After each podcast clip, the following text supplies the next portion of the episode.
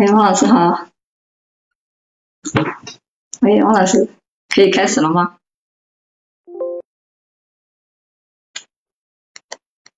我怎么听不到你说话？好，听到了吧？啊，听到了。哎，我刚刚我刚刚静音了啊。对。那我现在，哎，你可以开始了。你可以开始。啊，好，那我先报一下这个个案。这个个案的一般资料是是一个男性，二十三岁，未婚，初中毕业，现在在外面打工。家庭成员是有爸爸妈妈和一对双胞胎妹妹，就比他小十岁的妹妹。他来咨询的原因是他感觉现在在工作上就是做不下去，感觉特别累，然后感觉他他自己有焦虑啊、强迫的一些思维，然后也觉得自己一无是处。然后就特别容易伤感，他说有时候白天很瞌睡，然后晚上就觉得很难熬，还有点社交恐惧，嗯，然后有时候都想着那个，都想着从从从十四楼跳下去算了，嗯嗯嗯嗯。那么他的他的他现在咨询了是八次，有两次面询和六次视频咨询，嗯，那么他的。他的家庭背景我简单的说一下，就是他是农村的吧，是农村的。然后他记忆当中，他妈妈总是在外面打工，然后爸爸爸爸是在家里面打工，都是农民。他说他妈妈好像四年级的时候才回来的，然后爸爸在家里面干一些建筑方面的工作。你知道然后他感觉然后出去的吗？他都记不太清楚，记忆里面感觉很妈妈很少在家。那他小时候除了他爸爸，还有谁在照顾他吗？他说他爸爸去干活的时候就在他奶奶那边。他奶奶住附近是吧？对，一个村子里面的。那他奶奶是一个什么样的人，你知道吗？不知道，这个没问。这个要问，因为毕竟可能主要的抚养人也许是他奶奶，不一定。因为毕竟他现在的症状一定跟他的那个非常小的时候有关的。嗯。好，听说，啊，嗯，他说感觉自己的童年还是比较快乐的。他说就自己是属于那种没心没肺的，他说什么都不考虑。但是他感觉说自从四年级的时候生了他妹妹以后，他说自己的生活就改变了，就感觉自己也不被爱了，然后也没谁关心他了，然后再加上妹妹经常哭，就让他特别烦，所以有时候就会打他们。再后来，慢慢的就就有一些强迫思维，嗯，然后那我把他认为的他的这个与疾病有关，与他的这个症状有关的一个一些成长经历，简单的说一下。嗯，他说他一年级的时候，亲眼看到了他的邻居一个男邻居给他妈妈吵架，把他妈妈打伤了，打得很厉害，还住了医院。但是他谈起这件事情来的时候，他说他也没感觉，当时打完以后，他自己也没有说。受到多大影响？感觉还是自己没心没肺的。那还有一个就是二三年级的时候，他说他记得有一次，那个家里面没人，他睡觉起来口渴，然后就看到有很多啤酒，就喝了两瓶啤酒，就喝的他说这个就就就晕，都晕过去了。嗯。他他有有有点担心是不是那个时候脑子受损了，因为他现在老觉得自己记忆力很差。嗯。他说三年级的时候有一次在课堂上就莫名其妙的大哭。嗯。三四年级的时候做过一次噩梦，然后这个噩梦，当时我问他也有做的什么噩梦，他说他说他不记得，他说其实当时做的那个知道做了噩梦，但是也不知道说的什么内容，但是从那个噩梦以后，他就说感觉自己就变变了很就变了，他说原来的自己都是大大咧咧的，从那以后就变得窝窝囊囊的，就感觉从那以后胆子就特别小了，然后连鬼片也不敢看。那四年级的时候是发生了两件事，一一件事他妈妈怀孕了，怀了一对双胞胎妹妹，然后另外一件事就是他爸爸在工地上受伤了，他他那时他爸爸刚刚刚刚赚了一点钱，然后自己买了一套那个呃搭架子的工具，结果结果刚开始不久就受伤了，然后受伤以后就是从医院里面回来，说是可能一辈子都不能干重活了。然后他爸爸从医院里回来养伤的时候，他妈妈就去医院里面生他的两个妹妹了。然后他感觉从那以后自己就就就就就感觉自己也不被爱了，也不被关心了之类的。然后那个时候就开始有一些就就就就就有一些担心担心这担心那的，比如他就怕狗，虽然狗也没有咬过他，但是很担心狗狗会咬他，很担心死亡，然后还总觉得那时候就他这就有一点强迫性的咽口水或者吐口水，总感觉自己的口水不干净。嗯。然后五年级的时候，五年级的时候有一次给同学打架，是被群殴。然后从那以后就开始有点社交恐惧，很害怕同学打他。然后那个时候还开始喜欢看一些美女的图片，开始变得手淫，然后就觉得自己很变态。他那个时候有手机？那个时候应该没有吧？那个这我没问他，没仔细问他。给你图片从哪里来的？他说他看过几部日本的一些一些小电影。我知道，那这些东西从哪里来？又没有手机，那那些美女图片、那些小电影从哪里来的？这个我没问，不知道有没有手机，是手机还是电脑？对这个地方呢，我相信他应该那时候应该没有手机。嗯，但是呢，所以这个地方你因为为什么呢？这些都是一些细节的部分，就是说他的这些刺激从哪从何而来？嗯。也许他爸爸，对吧？因为他今天他的母亲常年不在家，那么他爸爸是否有有有有收集一些这些画报，对吧？然后如果只是普通的美女图片，就就是像些明星图片，而且那个时候还不会那些明星不会拍的那么性感的明星照片，对吧？那么如何能够？引发他那样的一个就是性的部分，嗯，还有一个很重要的部分就是他一直在讲他的手淫，手淫，他的手淫的幻想是什么？嗯，一个人抖音的时候，基本上不可能，应该会有幻想，我不能够，我不能够说不可能了哈，应该会有幻想，嗯，因为他需要。他需要勃起嘛？嗯，好，这个都是你要去分析的。好，那你再往下。他接着就是到初中了，那初初一的时候，他就感觉自己就有些洁癖，就是要反复的洗手。另外一个就是他老是不由自主的就会幻想，不然会不会强奸他那个双胞胎妹妹，然后很担心自己会强奸他，强奸自己的妹妹。所以呢，那个时候就就。也也不喜欢他们，然后又觉得他们老是哭，然后也觉得自己父母也是因为他不稀罕他了，所以就特别讨厌他们。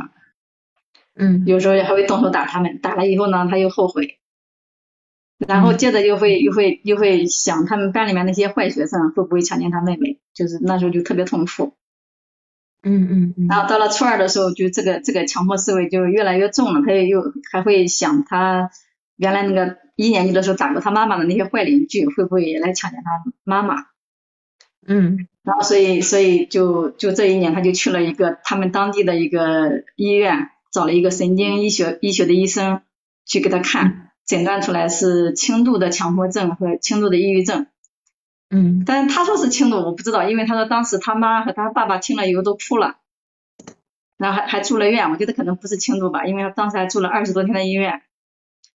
在医院里面做了，里面你在稿子里面写的是爸爸跟姑姑，对，就是爸爸跟姑姑还是爸爸跟你刚刚讲妈妈，爸爸跟姑姑，啊好，嗯，那么做了二十天，嗯，妈妈妈妈什么反应？妈妈去了吗？妈妈没去，他说那时候是爸爸和姑姑带他去的。妈妈在哪里？不知道，这地方没有没不知道。对，就是这些关系很重要，就是说妈妈什么反应，妈妈怎么看他这个诊断出来的部分。嗯，好，好，嗯。然后他说住了二十多天院以后就出院了，出院感觉好了一点，然后差不多吃药吃了一年左右，然后然后他家里人就把他的药给他停了。停了以后，他说过了一段时间，他就感觉自己心态很差，就就就无缘无故的总是难过的大哭，然后就就又去了那个医院里面去看，然后才知道那个医生跟他说说这个药是不能突然停的，嗯。嗯，所以又又开始吃，然后他但这个时候他就感觉自己就是在学习方面就就很难很难承受了，而且他的同学关系也就他不敢和同学打交道，不敢和别人在一起。嗯。然后到了初二的时候就，啊这个就是初二，到了初三的时候就感觉自己的记忆力也下降了，就下降了很多。他说那个特别是初三的时候增加了化学，他怎么也背不住那个元素周期表，所以就提出来退学，就就退学了。退学以后就选了一个中专去上，但是他就学了一个去了一个月，感觉也什么都学不会，嗯，就然后社交关系也不好，然后后来又发生了一件事，就他的衣服找不到了，然后他就就退学了，就辍学了。这里有一，等一下啊，这里面有一个蛮意思的地方，就是说我们今天在初中要背的部分哈，不只只有元素周期表，还有历史。还有语文，还有英语，对吧？嗯。那么他为什么只说元素周期表？他就说这个给他印象很深刻，他说怎么背都背不会，然后他就感觉很奇怪。那这里我们要我们要去好奇，就是说为什么在这个地方印象很深呢？你有什么联想吗？就是你心里要有联想，你问得出问题出来。嗯。为什么它单单指元素周期表？我们每个人读过初中的人都知道，我们在背元素周期表的时候，我们有什么特性吗？你是怎么背元素周期表的？他们有口诀吗？对呀，有口诀呀，有口诀呀。那么请问，他一定要是口诀背的？那么这个口诀有什么？对吧？这个元素周期表再怎么难，再怎么难背，我觉得是没错。就像我们小时候在背九九乘法表一样，都是一个呃一个一个小学一个初中蛮大的部分。但是为什么会造成他连他是化学课都不敢上？嗯，对他这个是是反复提这个问题，我没有没有想。你就问他元素周期表你背不起来是一个问题，到底在背的过程中有有什么？英语也很难背呀，化学呃地理也很难背呀，啊背还背古诗背古词更难背呀，对吧？初期表多难背啊。那么为什么也会有问题呢？是的，有人讲谐音，美女对美女美女，还有侵跟害，侵害第一周期就侵害，对吧？嗯。嗯，所以我想这个口诀一定是有它的联想的，他总能够联想到很歪的地方。呃，当然雪琴说跟化学老师相关，也有可能，就说我们有非常多的关联，你要去问。或许化学老师让他联想到什么，或许化学老师给他的一种诱惑的部分，都都是可能的。所以你一定一定要进去，好吗？好，嗯嗯，再往下哈，嗯，再往下就是他初三的时候，就是他感觉背不住，背背不住嘛，就就退学，然后去中专也退学，后来就到他亲戚家的一个手机店里面去干了十来天，感觉还是干不下去，然后然后就到了，就就去住院了，这次去的是一个精神病医院，就专门的那种精神病医院。嗯嗯嗯，精神病院里呢，就是就是那种和和那些精神病人关在一起，关了在那边住了半年，他就感觉他就感觉这一次就是好像说出院以后，他就感觉从监狱里面走出来一样，就感觉自己没有了尊严呀，就感觉自己就不再是一个正常人了。后来就就开始辗转反侧的到各个地方去打工，一直到现在。是这个医院做的蛮久的，因为他又不是精神分裂的，按理来讲应该两个月就要就要稍微考核，也不是考核，就是大概要评估一下，对吧？一住住半年，这封闭式医院，以他的状态来讲，他应该不需要住到封闭式的医院，对吧？对。那么他他讲了一句话很重要，他说他他从那个病房。出院以后，他感觉自己的某些东西在那里被阉割掉了。你们讨论过这句话吗？没有。嗯，他就说了以后，他写给你看了以后，对吧？他是写给你看的，写了一封他的自述给你看了。这个地方你没有跟他讨是吗？对。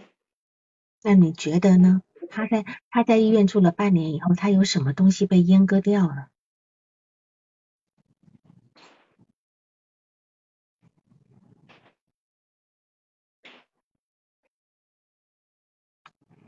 就是说，这个来访者有非常多没有澄清的地方，没有澄清的地方，这是他的困惑，因为他表达不出来。这是所有强迫症的人都有的共性。他情感隔离，他看到他妈妈被打，他没有感觉。他看到很多，他只他只形容来看。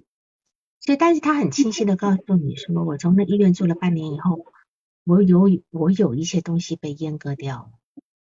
那么这个阉割掉的部分，我感觉到，因为他毕竟在那个半年在那个封闭式医院、封闭性的医院里面住的或轻或重，因为他既然既然没有分病房、没有开放病房跟封闭病房，这里面有很多很重的病人，有很重的病人，啊，这精神分裂的，呃，强呃那种躁狂很厉害的哈，等等等等。以他来讲，他是他是连那个都怕被狗咬、怕死的那种人。待在这么一个环境里面，几乎讲难听一点呢，就跟那个集中营也没什么太太大的区别哈。那么，嗯，这样的来讲，他对他的心理发生什么样的影响？今天你如果被你是一个强迫症，还是能够工作正常生活的人，最关键的那么一个疯人院里面，你会怎么样？是吧？你可能出来了以后。他说他有一些东西被阉割掉了，我觉得他出来了以后，连自己是谁都不知道，他已经很生自我一个非常大的怀疑，就是那样的一个观的方法，会让一个人的心智是磨光掉的，会磨光掉的。比如说，呃，比如说，呃，呃，他的尊严没有了，他的生命力没有了，他的斗志没有。那么就导导致他从那里出来以后，他一步一步的越走越越糟糕，对吗？嗯，所以这个地方都是我们要去帮他堆砌起来的，我们要回头过去把这个地方或堆砌起来，让他去感受他当他当时到底经历了什么，那么让他去理解这不是他的错，他还是一个完整的人，那些东西只是他被吓跑了。不是不是被阉割掉了，嗯，你要帮他把这个这些功能啊，这些自我认知的部分恢复起来，好吧？好，好，那你再往下。这就是他的主要的与他的这个症状有关的一些经历。嗯哼。他我就讲一下我的辅导目标吧。好，嗯，就是。就我感觉他他的他现在的症状主要表现为就是一个是无力感，一个是他感觉人际关系比较困难。嗯嗯嗯。就就他的他的人际关系困难，我觉得他主要是因为他一个是他很自卑，有很多自罪自责的地方。嗯。然后然后所以在这一块我就不知道怎么样去提高他的一个自我价值感。第二个就人际关系困难，就是他总觉得别人会伤害他。这个这个可能跟他的经历有关系，成长经历有关系。是。第二个就是关于无力感的地方，无力感的地方，我觉得可能有两部分，一个是可能是他这个抑郁的问题，因为他这个抑郁症，他一直在吃药，吃了八九年了，但是他他这个药，就他在外面打工，他也不是去，他也不去看医生，就是每次药没了，就让他爸给他到医院里面去再开一些药，给他寄寄过来。嗯嗯。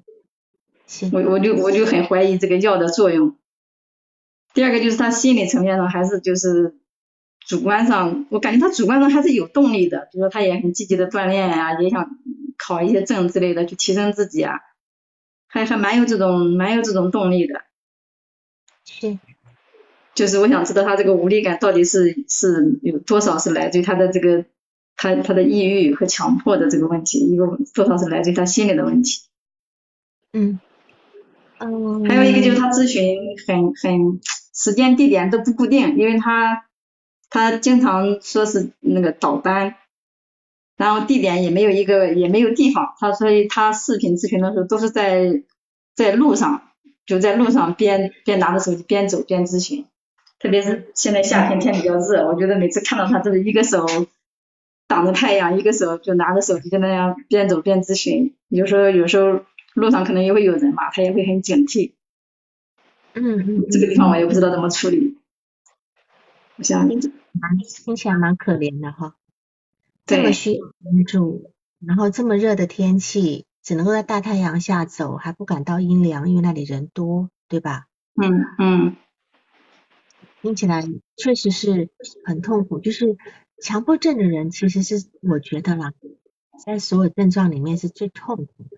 我我通过很多强迫症的个案都跟我说，他宁可用一只手、一只脚去换，或者是各种身体的重大疾病都可以，他就是不要强迫症。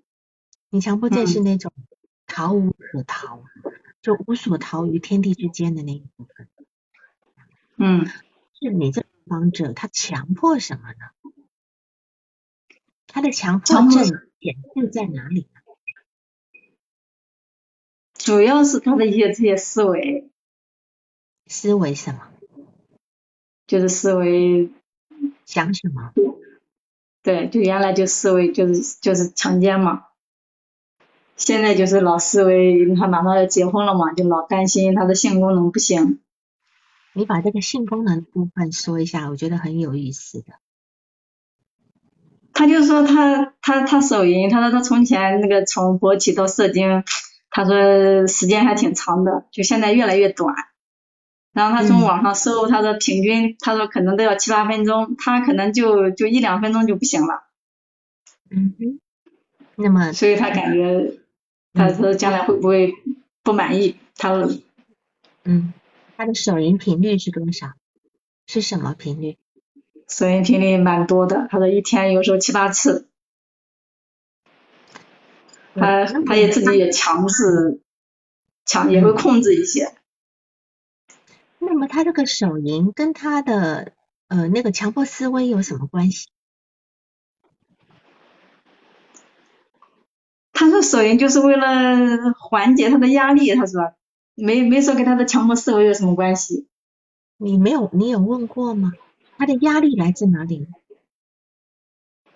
压力他是主要是来自工作，我看他的工作，我觉得这地方你要理清楚，你要理清楚，因为他今天的强迫思维，我觉得很不典型，嗯不典型。今天一定要有个反强迫，对吧？你今天有强迫，一定要有个反强迫。他今天只是很焦虑的，哦，我又想到了，我又想到了，我又想到我妈妈被强奸了，我又想到我妹妹被强奸了。但是他的反强迫在哪里？然后呢，这个手淫一天那么多次，你说嘛？他今天在工作的时候，我当然我有我的假设，就是说他是否每当他有那种强迫思维的时候，他就必须用手淫的方式来消除。所以这这这个是你要去替他关联的，嗯理解我意思吧？好，就是说，嗯而且一天那么多次，我甚至都怀疑，我甚至都怀疑他今天其实是非常以他的手淫为傲的。你觉得呢？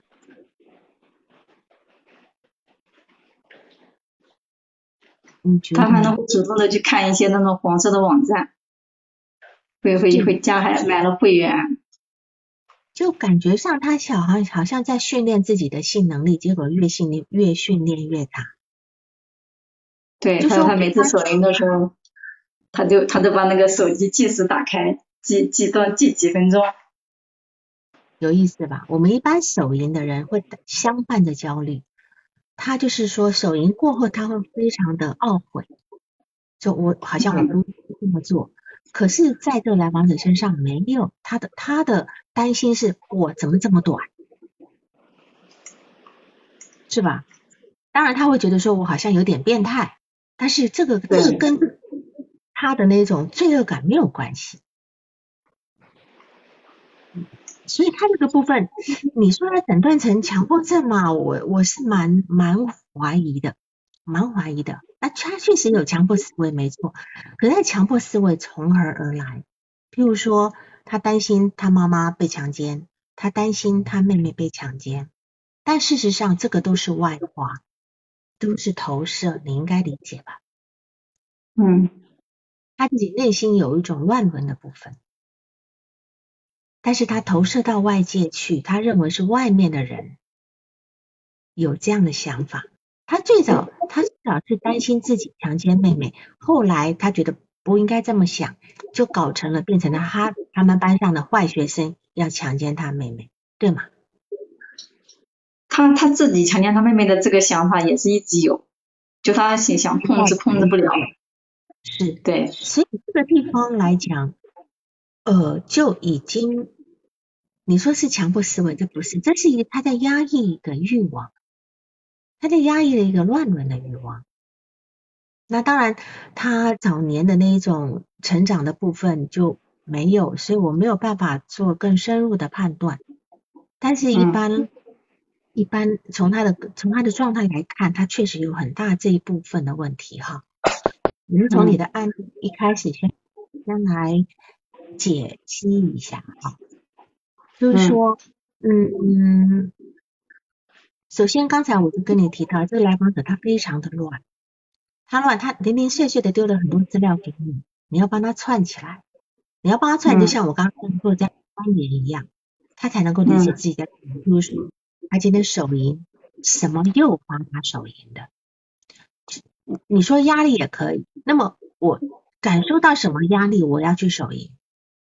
譬如说有一些读书的孩子。读到很烦的时候，哎呦，读不进去了，他手淫是吧？那么他是什么时候开始手淫？而且一天还那么多次，那这个部分。然后呢，嗯，还有就是说呢，你也要鼓励他，千万别停药，千万别停，因为他现在想说，吃了那么吃药吃那么多久，吃那么久了我都不好，那么我想靠心理咨询，对吧？但是你要鼓励他，他不能再停药了，不能够擅自停药，因为他的这样的一个想法，他这样的一个焦虑的话呢，呃，不是只能这个就是心理咨询这么单枪匹马做不来的，做不来的，一定要让他呃利用药物来缓解他的情绪，缓解他的情绪之后呢，我们才才会在他的心智化上面工作，嗯，否则。有工作不了。今天要要呢，是等于是在学自行车的那两个辅助轮，一定需要的，不可以弄掉。嗯。然后这个来访者，他今天呢，你看他哈，一米七，大盘脸，有点胖，脸上有很多痘痘，木嗯木讷、腼腆、害羞，这几乎就是一个非常典型的样子，而且。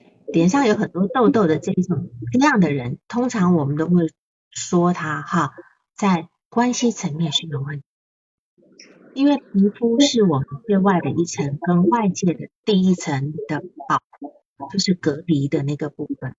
你如果你的皮肤状况不好，就表示其实你的人际上面是有问题的，你被入侵的，或者是你的防御，就皮肤是我们的最外层的防御。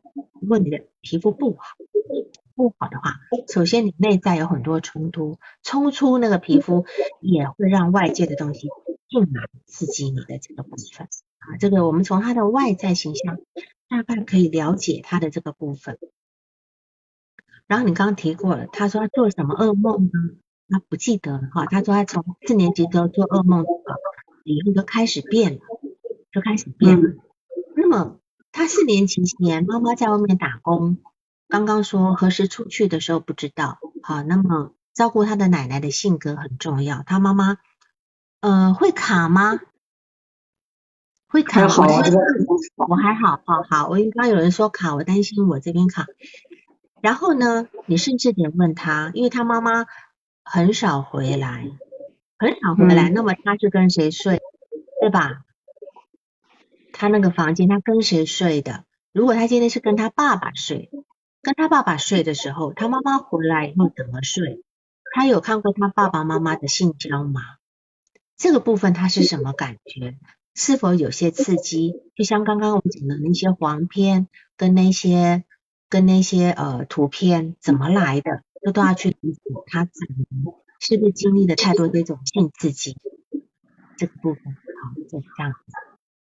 然后呢，呃，嗯，还有就是说，我们刚刚你刚刚提到了他的那个呃强奸妹妹的想法，跟妈妈强奸妈妈被邻居强奸那个想法，事实上呢，都是有一种性跟攻击的这个部分。我我感觉这个来访者有非常强烈的愤怒。压抑的非常强烈的愤怒，因为他也瞧不起，他也瞧不上，鄙视很多人，对吧？他甚至鄙视那个周遭跟这个世界，哈，这是你呃上面有提到这个鄙视鄙视其他人这个部分。那么再来讲呢，就是说他自从住院了以后，那个那那个二半年那个月以后，他出来以后，他开始变得非常的担心。他防范意识变得很强，他初中开始也变得害怕被别人伤害，变得有洁癖，下了课以后要重复洗手，对吧？那其实我们知道，呃，一个强迫症的人，他重复洗手是什么样的心理动力呢？觉得脏，脏什么脏？是什么脏？他的想法很脏，或者他内心很肮脏，对吧？好，他他他内心有非常肮脏的那个部分，是不不能够言说的部分，甚至他是他会用强迫洗手的方式来的话，就表示他其实对那个光说内心道德，但是呢，强迫症人他没有没有办法理解到他内心道德的肮脏，他们只能够用。行动化用使洗手来表示，他如果能够意识到我内心的这个肮脏的部分，就不需要用用行为了这个部分。那当然，妈妈小妈妈在他一年级被打的这个情况，说真的，打架跟性交是有一定类似的情绪，都是一种释放攻击性的部分。那么他爸爸跟妈妈虽然关系不错，可是爸爸妈妈打架嘛。你问过吗？没有。嗯嗯，这个你你要你要问一下哈。那么爸爸妈妈打架的时候，他自己是什么样的感觉？好，然后比如说他在小学三年级的时候无缘无故的崩溃大哭，对吧？我记得他在长大也有也有过一次崩溃大哭，就是好像在跟爸。跟妈妈讲，跟爸爸妈妈讲说他内心有一些想法，然后崩溃大哭，对吧？嗯，好，这个崩溃大哭的部分，其实就是一种焦虑到无法释放的时候，他才会用哭的方式，甚至他他会说我莫名其妙的无缘无故的崩溃大，无缘无故的崩溃大哭，所以你就知道这个来访者他没有心智化的能力。你今天这么哭了，那么崩溃的哭，前面的他那种心理过程完全没有掌握。然后我也可以去，我也可以去去假设，就是说，一般来讲啊，一个在有爱的环境长大的孩子，他会比较聪明伶俐的，他会反应比较快的，因为有人回应他，有人给他一些解释，有人给他的行为有一些答案。但是对这个来访者，他可能从小处在相对没有爱的环境里面，他的反应就会笨拙，一点都不开窍的这个部分。所以我要去理解他的奶奶是一个什么样的性格的一个人。那么他从小学四年级的时候开始担心狗，担心狗，担心狂犬，对吗？这个部分其实对你来讲，其实在小学四年级，我们都已经可以叫做青春前期了。甚至有很多孩子已经过青春期了，所以他的发展阶段是很符合的，就是小学四年级开始，他的性格发生改变。我们很多人是从青春期性格发生改变，那么他就是小学四年级开始发生改变，因为他开始担忧，他已经走完他的潜伏期了，进入了青春早期。好，那么这个部分他的性格开始变化，这是很正常，是完全符合这个部分。然后他在长大以后呢，开始工作，不要我们讲从从青春期开始以后，他就非常多的书也读不去哈，刚刚我们提到的元素周期表，然后毕业了以后，呃，就是辍学了以后，每一份工作都做不了多少，都做不了多少，他这个人是完全没有意志力的，对吧？他完全没有意志力。那么我们今天，而且他对自己充满，他对他人充满不信任。那么我们用这个阿迪克森的，我总总是在提阿迪克森的个发展阶段。他零到一岁半的时候是一个我们要建建立信任品质的时候，这个时候他的信任品质没有建立起来，而且这个时候的他的最主要的养育人是母亲，但如果母亲不在，那就是奶奶。再来一岁半到三岁的时候，就前面是口欲期跟刚欲期的一部分。第二个阶段呢，是要建立一个意志品质，就是我们刚欲期的时候，还要建立一个是否能够信任自己。等于是他在这两个阶段是完全没有的，完全糟糕，很糟糕。他的意志品质没有建立起来，动不动就被打败，动不动就被打败。他的工作一下子就那样不行，那样不行的，而且对自己充满怀疑。再来到俄狄浦斯期，这个时候呢，就是所谓的家庭成员对他的，这时要建立一个自己的价值感了。但是他是毫毫无价值感的一个人，他觉得自己又蠢又笨啊，又又懒，对吧？全部是负面的，全部是负面的一个形容词。就是说，他能够现在能够活着，他真的不知道靠什么样的。毅力再活下来，啊，这是我我对他的一种感觉。他不管是社交啊，都是娱乐都是非常非常非常的差的这个部分，没有朋友是吧？哈，没有朋友，工作也不行，也没有别人瞧得上他。那么，那我从另外一个角度来讲啊，这来访者如果他从小学四年级之后，他的脑子里面充满了。充满了焦虑。刚刚有人问，啊，内心冲突的行为在在外在为是不是少了什么字了？就是内心冲突的行为在外在上表现，这是强迫症的一个呃呈现方式啊，这个呈现方式。那么我们今天讲一个人，他如果他的脑子里充满了冲突。占用了他所有的能量以后呢，他是没有办法动用理性思维的，他没有办法记忆，他没有办法学习，他没有办法安定，他坐立难安，他没有办法享受当下片刻的宁静。那这里我们当然也要考虑到他的童年经历，他母亲的养育方式，他母亲在养育他的时候，能够给他一个安静的示范。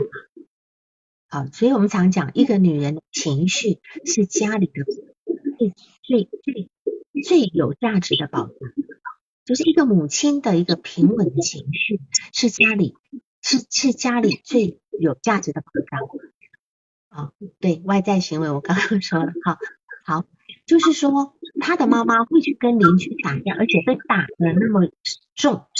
被打那么重还住院，就知道他妈妈其实不是一个，也不是一个善于处理人际关系的人。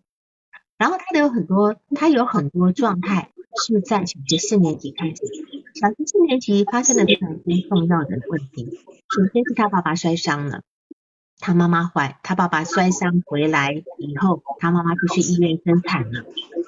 你看这两个家里的最大的经济支柱都暂停了，妈妈。妈妈，妈妈去生产，肯定父母亲之间的坐月子跟养育孩子的时候，然后呢，所以他爸爸又又在家里养伤，时候他虽然觉得没感觉，虽然，嗯，杂音会不会是那个那个那个那个薛老师你那边如果不讲话，先关麦。啊，怎么关麦？我不知道。呃。呃，你的下面有一个有一个麦克风，有个麦克风，哎，好，有个麦克风那边按一下，这样子，因为要不然会有一些干扰，对。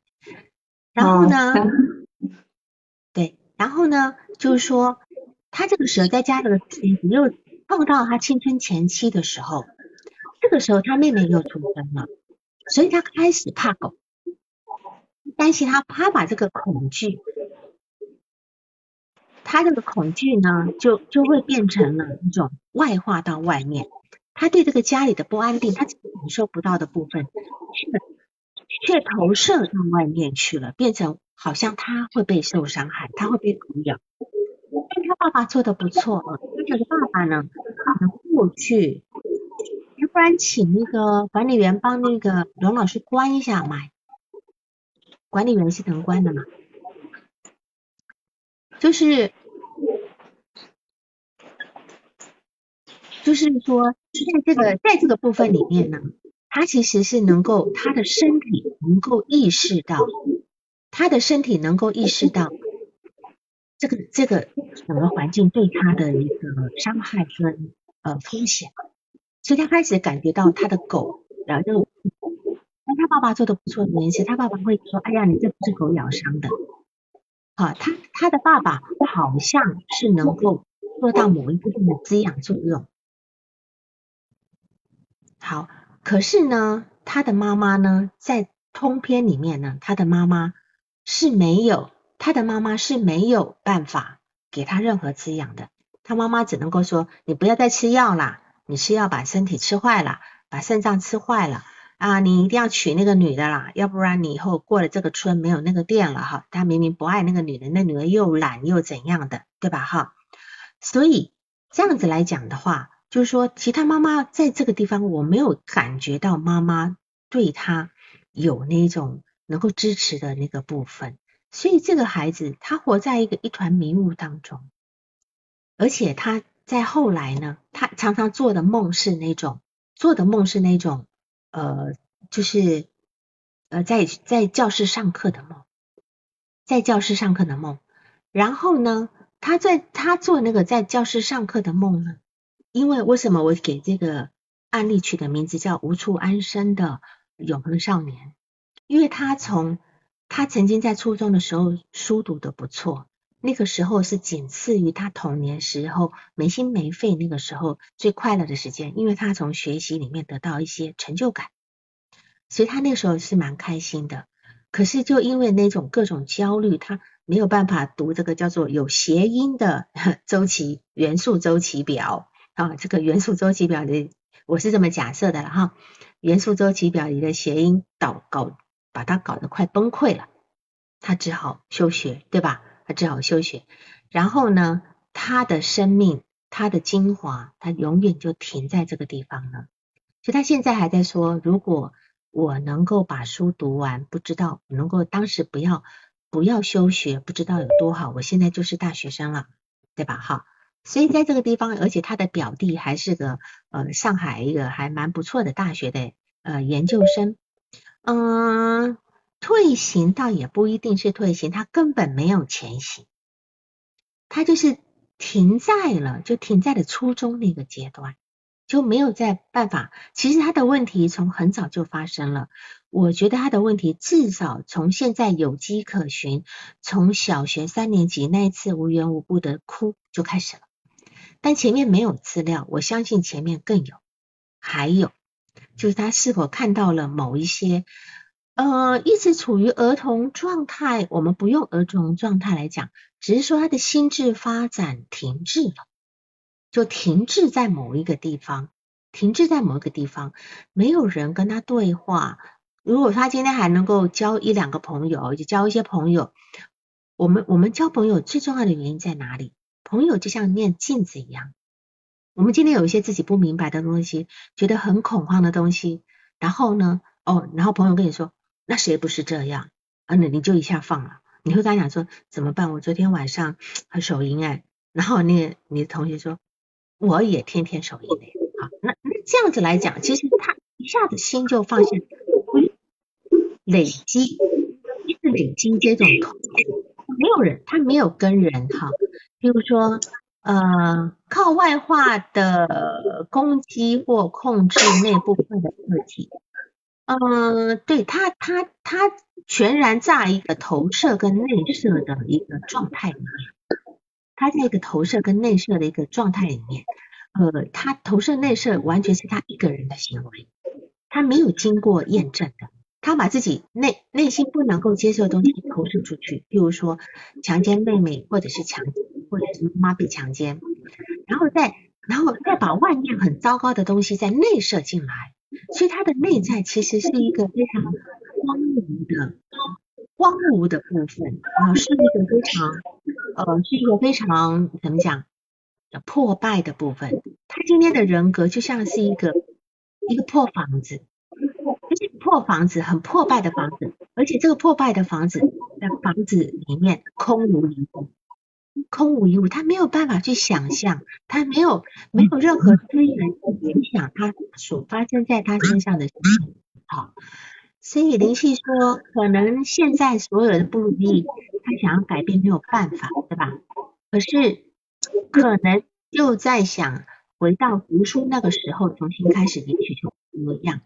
对的，是的，他就是停滞在当年，所以我说他现在是个永恒少年啊，这长不起来的永恒少年。那这个长长的这个部分呢，就必须靠咨询师的帮助了。咨询师必须把他从那个小黑屋给拉出来啊，给拉出来，那才能够能够继续往前走，给他很多现实检验的部分。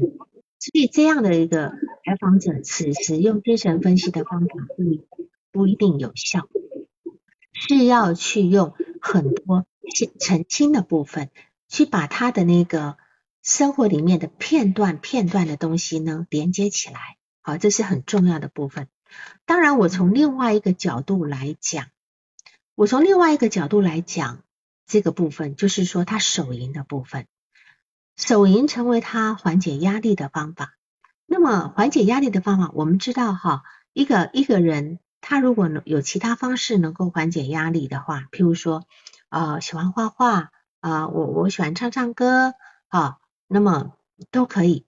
但是呢，譬如说，弗洛伊德就讲过，他喜欢抽雪茄，对吧？他说，雪茄对我而言呢，有时候就是雪茄，但有时候就是阴茎。那得看我现在是怎么看他的。就是说，当当这个呃，当这个弗洛伊德他有点。呃，退行的时候，他就把雪茄当成了阴茎，这是他亲自讲的。那么女人呢，呃，心情不好的时候，哎，也许就呃买东西购物；男人呢，就喝酒，对吧？啊，喝酒等等的，这些事实上就跟手淫其实是没有没有太大的区别。以后你们不要想太多哈，我只是说在在这个功能上是没太大区别，就是说这样的人。他没有办法去安抚自己。小时候呢，他的母亲没有教他如何安抚自己。在他断奶以后呢，他没有那种过渡性客体跟过渡性空间来安抚自己。所谓过渡性客体，就是指的要一一一个一一块破毯子啦、奶嘴啦，啊，在接下来的女孩的娃娃、洋娃娃，男孩子玩手枪，对吧？哈，而用手枪来幻想。呃，这这些东西，奶瓶也可以，但是这个奶瓶你总不能到现在还用奶瓶吧，对吧？哈，就是说这个奶瓶还要再过渡到其他地方去，哈，但有一些人他一直都一直没有完全过得很过渡的很好，他有一些女孩子哈，她可能床上会放很多那些绒布娃娃，上次我们督导过一个男的案例也是。他他的房间床上全都是绒绒毛玩具的部分，那这个部分其实就是替代我们早年的那个部分。如果说你还能够用绒毛玩具，长大了用绒毛玩具来安慰自己，那还是件好事。但是这个来访者他不能，他不能，他用的是什么？他用的是自己，他用的是自己。所谓自己的部分就是什么呢？他用最早的，我们讲婴儿有个婴儿性欲，哈，这是弗洛伊德在性学三论的第二讲里面提出来的。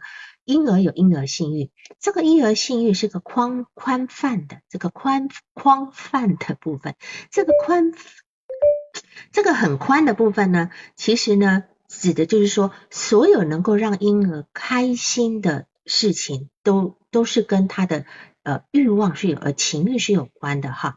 就是说，甚至他吃吃手指头啦，啊，他怎么样？怎么就是，就是他他今天会呃用各种方式来让自己开心，然后慢慢慢慢长大，他会开始发觉哦，外界有些事情可以让我开心，他可以把这个注意力转到外界去，但这个事情也是需要养育者的帮忙。那么如果说你今天一直没有办法把这个注意力利比多投向外界的话呢，你一直在自己身上，最终你只一直只能够用手淫来来让自己缓解你的压力，得到一些呃平衡自己内在的一个冲突的一个部分。然后呢，这个呃，比如说呃，这个这个来访者，我们刚提到他有压力，他就用手淫；他有压力就用手淫，这个就成为一个自体性欲的部分。他只能够用自己来取悦自己，他没有办法借助所谓的过渡性客体。当他需要过渡性客体的时间，大概是从断奶，其实从从从应该从他开始呃，能够意识到有一个呃第第。第第二个人以外的时候呢，他开始就应该可以去慢慢的去探索过渡性课题。像有些孩子开始会把所有东西都往嘴里塞，什么汤匙拿了玩的东西，任何东西都要往嘴里塞，甚至自己的脚趾头都要往嘴里塞，因为脚趾头当时对他而言是一个另外的东西，不是他自己身上的东西。他他开始用嘴去探索这个世界啊。那么，所以为什么说当一个两个人在真心相爱的时候，他他他会用热吻的方式来探索对方。我们退在恋爱的时候，通常大家多多少少都要退行的，都要退行的啊，那种那种肌肤之亲啊，呃，非常呃热情的拥吻啊，哈，啊，这个部分其实都是一种回到很原初的那种，得到很得到很满意的、很滋养的那种感觉。甚至有一些女孩子，她会用吃的方式，她停留在口欲期，她用吃的方式。然后这个来访者，他就是他就是用手淫的方式来缓解，来缓解他的那种呃压力的一个部，那那个压力的部分。所以他这个部分，如果说呃没有办法去处理的话呢，这个这个部分其实是一个非常呃困难，很困难。很困难解，很困难去解决的部分，这样子。所以，呃，应该这样讲，就是说，他我们可以想象，他在他的幼年呢，遇到那个困难跟不明白的事情呢，还有恐惧的事情，是没有人来安抚他的，为他提供说明的，甚至可能连一个可以安抚他的过渡性课题的玩具都没有，他没有。或许他只是当时。在很恐惧的时候，他可能会呃摸摸自己的呃小鸡鸡呀，啊会干嘛干嘛的啦哈，他就他他就不知道用其他的方式来让让自己开心啊。那么所以他的症状很早就开始，小学三年级就开始。那么从自体心理学来看呢，从自体心理学来看，就是说他的这种很多障碍呢，是跟他母婴关系是有关的，就是说他的母亲呢。并没有给他一种非常好的那种敬意，他的他的对自己那种夸大的那个敬意呢，其实是没有得到的，所以他对他自己是非常非常的不接受，而且非常容易放弃，是吧？哈，那么这个案他表现在恐惧，表现在身体受到伤害、担心狂犬病的这个部分呢，其实是跟他字体的凝聚感是息息相关的，是息息相关的。那么。呃，首先呢，他的手淫有两个含义，这边都是我只能够猜测，因为呃这个资料的部分哈，就是我们工作可以从两个方向去看。首先是呢，他对于他强迫思维的一个转移，譬如说，当他有他的有这种这种呃想法的时候，妈妈被强奸或妹妹被强奸的想法的时候呢，他就用手淫来来替代。再来呢，就是一个。所有我刚提到的自体性欲的呈现，他自体性欲的呈现，当当他们想要安慰自己，让自己有稍微好的感受的时候呢，他只能够用手淫来替代。好，这是两个，所以他的手淫，我再强调一次，是一个没有办法利用过渡性客体来缓解自己的焦虑，只能用自己的身体来缓解。那当然，这个这这个部分呢，在乌尼科特他最新的那个叫做有一篇有有一本书叫做。过度呃成熟促进性环境，促进性环境的那那本书，在二零一七年出版的那本书哈，呃，他有提到这个过渡性客体跟过渡性空间，写的还蛮清楚的，呃，你们可以去看这样子。所以我们在讲，就是说这个过渡性客体从从从婴儿对这个拇指哈，最早喜欢拇指嘛，到后来对所谓的泰迪熊的喜爱，对吧？哈，呃，法国人称这个法国人称这个过渡性客体叫嘟嘟。叫嘟嘟啊，所以每个孩子都有自己的嘟嘟。那个嘟嘟是什么东西？随便，就是你喜欢什么。也许每个人，有的人只就是拿了，呃，有些有些孩子就一定要某一个软软的一根什么东西，然后整天就拿那东西，也有可能啊，这是他的嘟嘟的这个部分。从原始的口欲满足过渡到真实的客体关系，所以他今天很难跟别人建立关系的原因，就是他中间缺了这条这个桥。他没有这个桥，他就无法建立客体关真实的客体关系。那么这个部分呢，呃呃，就是还是是挺棘手的一个部分哈，是一个非常早期的一个非常早期的问题这样子。那么呃，促进性环境叫就二零一七年的促进性环境，促进性环境，对，是的。是这样子，好，可以看一下，因为最近这一两年有个二零一九年出的一个二零二零一七年出的两本，都是呃后人把那个温尼科特的书集结文章集结起来，哎，对，成熟过程与促进性环境，对的，好，这本书对的，好，这本书我觉得。讲的比较广，比后面二零一九年出来的那个成熟过程那本书还来的更广一点，这样子好，更广一点，就呃范围会会会会讲到这个呃独处的能力啦啊，还有孤独感的来源啦，还有很多像就相关，因为他的理论其实是因为温尼科特这个人呢，他并不想成为一个大家，所以他的理论很多散。散的，虽然虽然说他提出了一个叫做过渡性客体跟过渡性环境的这一句这个概念呢，呃，这个这个呃，安娜弗洛伊德就说他提出这个概念就已经席卷了精神分析界，就是一完全扫完全扫平了，就是这个环境这个这个术语其实其实是。非常非常对我们一个人的一个个人的发展是非常重要的。我们每个人都要把这个过渡性课题跟过渡性环境要走好，将来这个部分你要内化所有好品质，都要请都要走过这一道桥的这个部分，这样好。那么，但是对于对于这个来访者来讲，因为他今天是一个把这个自己的呃性器官。拿来作为一个缓解压力的部分，说实在的，他他的性高潮很淡，他他没有办法从心里面去感受到那个性的真正的愉悦感部分，而且是充满焦虑的一个部分。所以自体心理学会认为，就说我们每个人都有一个内在的精神内核，科普特就把它称为一个自体，对吧？那当我们每个人都不能够在这不能够在一个接纳。跟有真诚、有回应的环境，还有一个支持性的环境下长大呢，我们就会感到很痛苦、很空虚，而且会形成心理问题。那么，如果今天你没有办法得到那些好的环境的回应的话呢，你可能就会为了让自己好过一点，你会发展出各种各种各样的防御机制，性欲化就是其中一种。所以来访者呢，他就是用性欲化来让自己好过一点。所以他今天很早。他很早就开始手淫了哈，那么狭义的，他这个是一个狭义的性欲化，是通过性行为来防御内在的一个痛苦的部分这样子。那么女男人爱喝酒爱赌博，也是也可能是性欲化这样子哈。所以我刚提到弗洛伊德说了，他说我口中的雪茄有时候是雪茄，有时候是阴茎，对吧哈？那么事实上我们今天要。做的哈，就通过来访者跟咨询师的移情，把他移情成为一个好妈妈以后呢，来修通他的情节。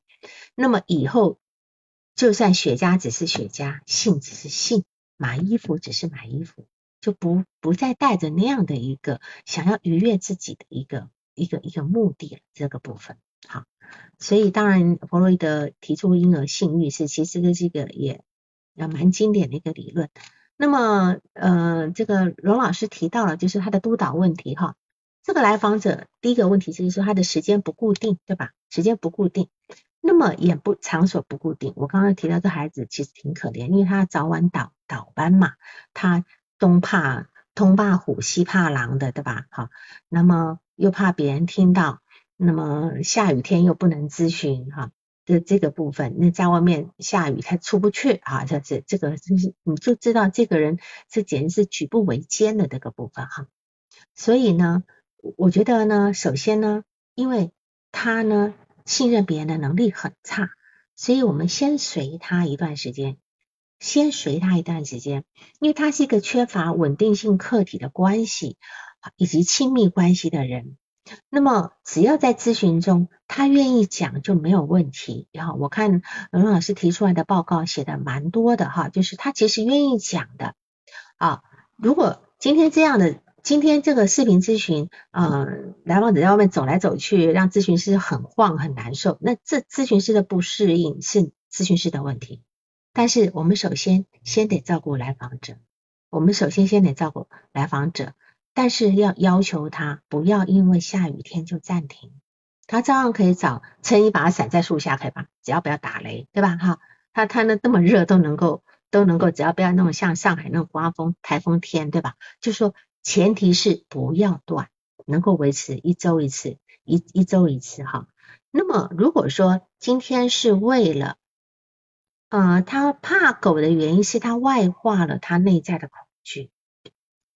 他的恐当当年他们四年级的时候，他们家发生很多事情，他爸爸受伤，他妈妈生产，家里的经济来源没有了，他突然开始怕狗，他怕狗咬他，他怕得狂犬病。事实上，他是把自己家里的这种种种的灾难呢，种种的灾难和种种的这种呃经济来源的断绝呢，当成是一种。呃，就是危及危及他生存的部分，可是他他因为他没有办法感受到这个感觉，他就把这感觉投射出外化出去，就成为狗会咬伤他，他会死，这是一这是一个呃防御机制的一个，我们叫做叫置换也可以，叫投射或者是叫外化型都可以哈，看反正概念就是这样子。然后呢，当然这个来访者，我建议他最好是采取是面询。最好是是，如果说今天呃龙老师的面询费用比呃比这个视频费用高的话呢，嗯，看看怎么商量，因为我觉得他要建立人际关系，最好是面对面的，才更快的去建立这个关系。那么第二个督导问题是分析他的症状形成跟发展。好，刚才我整个都在说这一个部分。那么这个咨询咨询的建议呢，就是今天手把手的。给他一些现实的澄清，让他知道他发生了什么事情，让他知道，让他可能会看到他周遭发生了什么事情，他很需要这些解释，他很需要的，因为他太缺乏这个部分，他永远在自己想想想想的部分哈。然后再来就是说，呃，第四个就是说他很自卑，呃，工作累呀，换工作呀等等的哈，呃，甚至担心他的手淫，呃，勃起时间太短。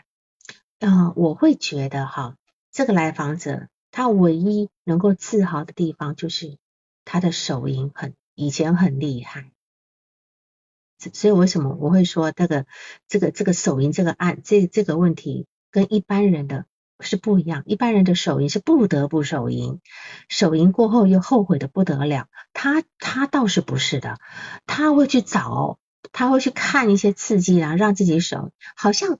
手淫对他的意义不一般，就是他好像是他很有能力的一个呈现。但如果他现他现在会来咨询的原因，是因为他的手淫能力变弱了，而剩下一分钟，以前还可以七八分钟，而甚至二十几分钟，现在剩下一分钟，那你说他今天这个东西如果再没了，他怎么活呀？对吧？所以他有非常偏差的概念，他有非常偏差的概念，嗯，外化。就说对外化害怕的工作，事实上不，我们不针对这个部分工作，我们针对的是他内在自我的强大。我们我们从而慢慢去理解，慢慢一层一层的去剥进去，去进去，好像在抽丝剥茧，在剥洋葱一样，一层一层剥进去，让他到让他去一层一层理解自己的恐惧在哪里，自己的愤怒在哪里。那么我们不是去去敲，不是头痛医头，脚痛医脚。哦，你你怕狗，我针对狗工作；我怕呃，你你你怕怕艾滋病，我针对哎，这个没有用的，永远没有用的。好，所以我们是要从它内核慢慢抽丝剥茧的去工作，这样子。所以这是呃四个的这个四个这个他呃就是荣老师督导的部分，我相信他现在可能因为退出去，不过他可以听后面的那个回放的录音来来来看这样子。好，大家有问题吗？有问题吗？当然，刚刚我是随时在回回复你们的问题。那因为荣老师他也不在，我不知道他他能够。哦，你听到了，好好好。那你有问题吗？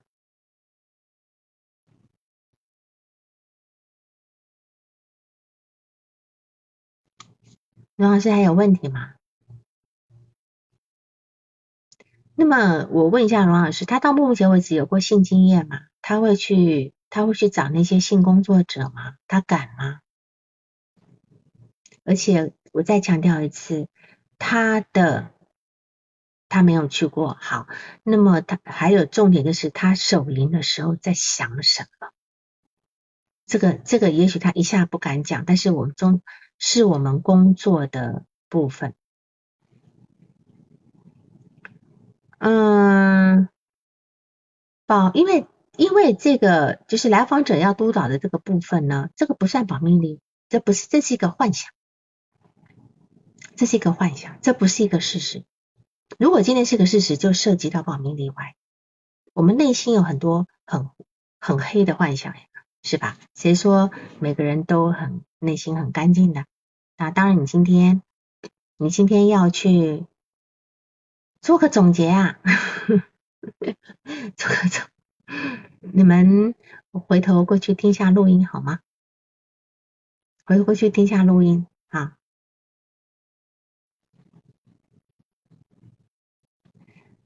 嗯，玲玲说你的脾气不好，容易火，呃，容易呃，生活工作容易让你自己火气很大。当然这个部分。你你简单的说一句话呢，有可能有很多，就让你火的是什么？你的你的爆点在哪里？对吧？你要去你要去感受到，你要去感受到你的爆点在哪里？什么东西你会成为你最最最容易惹恼你的部分？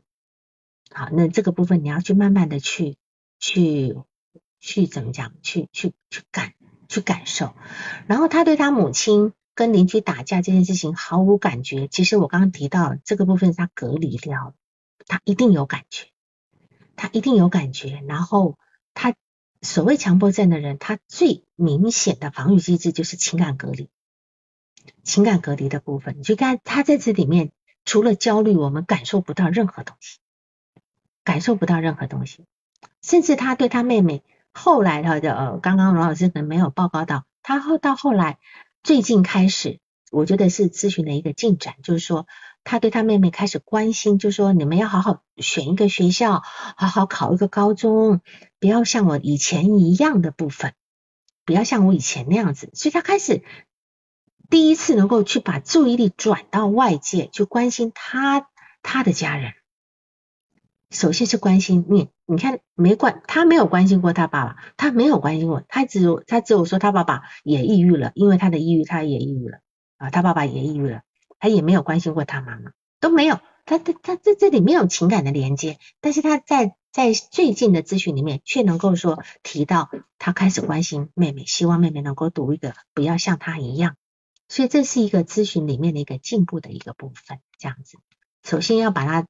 视角从他自己开始，呃，开始挪开来，而且他在提到他妹妹，讲到他妹妹之后，他有个联想很有意思哈，我多耽搁一点时间。他讲他讲他讲完他妹妹以后，他开始讲到他之前在初中的时候曾经看过一个女生的背影，然后呢，他当时就幻想这个女生的背影呢，他就开始。很呃有有有一种性高潮的出现，就射精了哈这个部分，这是一个很有意思的联想，这代表他也能联想了。他首先讲到妹妹，讲完妹妹有就想到初中女生的背影。事实上我们知道他的妹妹现在也是初中，对吧？也是初中，所以呢，在这个地方呢，呃，来访者想到当年那个女生，而且呢，他觉得他想到了当年。看到这个女生的背影之后，利用这个女生的背影让自己有一个性高潮，其实他觉得很对这个女生很内疚，很内疚。事实上，他在告诉我们，他今天对于自己要强奸妹妹的这种不道德的联想也是内疚。所以这个部分来讲，这个地方能够出现这样的一个情绪，其实是一个非常大的一个进步啊！这在咨询里面是一个非常大的进步，这样子。好，好，那今天就这样好吗？